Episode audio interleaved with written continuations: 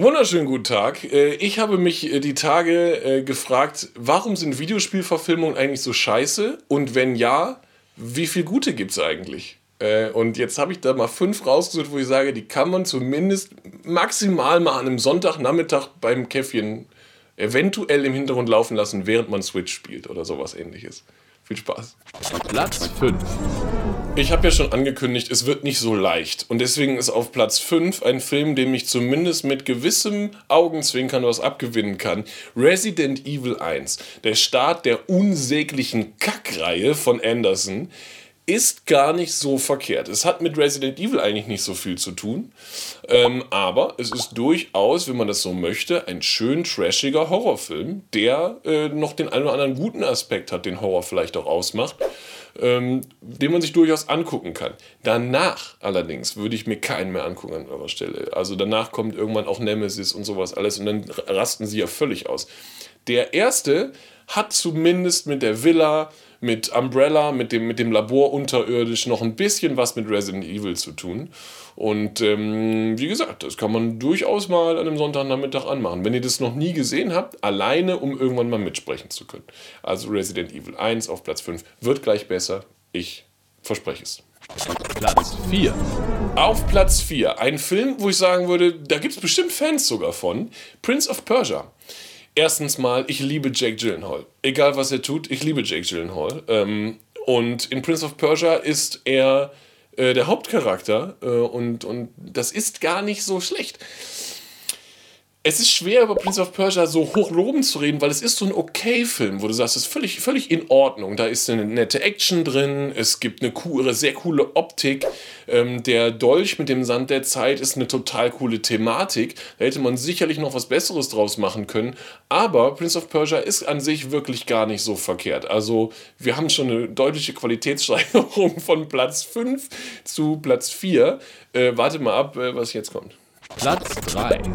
Vor einigen Jahren hat Square Enix mit Crystal Dynamics äh, Tomb Raider neu aufgelegt und aufgrund dieser Basis und nicht unbedingt äh, aufgrund der Basis der alten Tomb Raider Spiele ist 2018 dann Tomb Raider mit Alicia Vikander ins Kino gekommen, der äh, genauso okay ist, ähm, wie man es glaubt.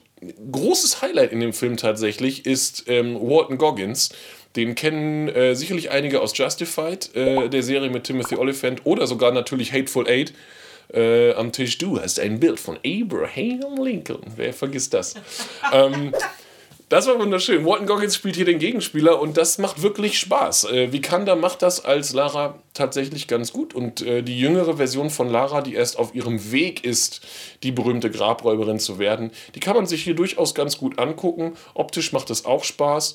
Ähm, ist völlig in Ordnung. Platz 3, Tomb Raider. Platz 2. Zum zweiten Mal Horror ähm, und diesmal einer, wo ich jahrelang gesagt habe, das ist wirklich der beste, die beste Videospielverfilmung, die es gibt. Das ist nämlich Silent Hill.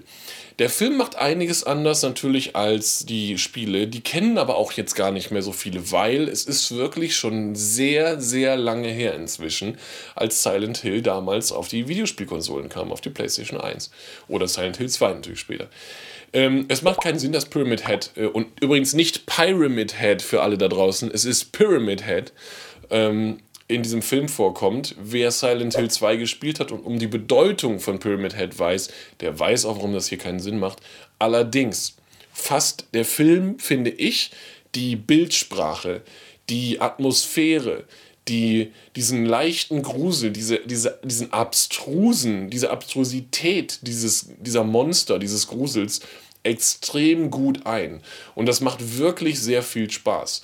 Silent Hill 1 kann man sich wirklich sehr gerne angucken und ähm, so Momente wie, wie Pyramid Head der Frau die komplette Haut von der, vom Leib reißt, die werde ich nicht vergessen.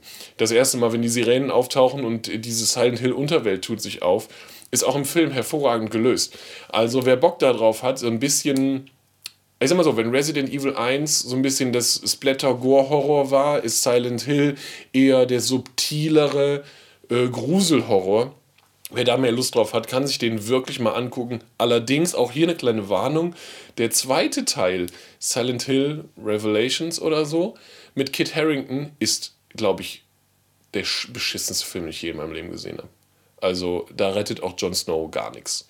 Aber Silent Hill 1, äh, durchaus eine Empfehlung von mir. Platz 1.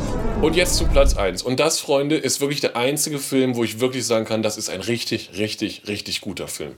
Meisterdetektiv Pikachu ist natürlich auch von diesem Jahr und natürlich mit aktueller Herangehensweise ein absolut spaßiger, absolut hervorragender Film.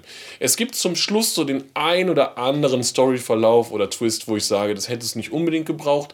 Allerdings ist Pikachu mit Ryan Reynolds als Stimme so sympathisch und süß. Jede Szene mit Pikachu, die ich im Kino erlebt habe, mit 3D-Brille, dachte ich, ich möchte es anfassen. Ich möchte es so gerne drücken und knuddeln, bis es platzt. Es ist so süß äh, und macht unheimlich viel Spaß, die ganzen Pokémon zu sehen. Und ich bin jetzt hier nicht der Hardcore-Pokémon-Fan. Das muss man für den Film definitiv auch nicht sein. Denn der hat eine coole Story, der hat einen coolen Verlauf, der hat vielleicht auch mal einen oder anderen Twist, den man vielleicht nicht so kommen sieht. Das ist wirklich ein guter Film. Und wer äh, zumindest von den fünf Filmen, die ich auf der Liste habe, sich einen aussucht und sagt, okay, einen von Kevins Filmen gucke ich mir an, dann muss es Meisterdetektiv Pikachu sein. Egal wie viele mit Pokémon anfangen könnt oder nicht. Und jeder von euch hat schon Pokémon Go gespielt, das weiß ich. Und das reicht schon. Dann wisst ihr schon genug, um äh, in dem Film auch mal die eine oder andere Szene äh, mit einem Lachen zu verbringen. Pika, Pika! Ja, genau. Pika, Pika. Es ist so süß. Es ist so knuffig. Ich hoffe, euch hat diese zusammengerumpelte Liste gefallen und ihr guckt euch wenigstens De- Meisterdetektiv Pikachu an. Äh, letzte Woche hatte ich, oder vorletzte Woche oder wann auch immer, äh, hatte ich Stephen King Verfilmungen. Äh, das ist ein, großes, ein großer, guter Hinweis von mir. Guckt euch das mal an und vielleicht bekommt ihr Bock darauf und ansonsten macht ihr irgendwas anderes. Vio singt hinter der Kamera zusammen. Ich weiß nicht genau warum. Tschüss. Küsschen.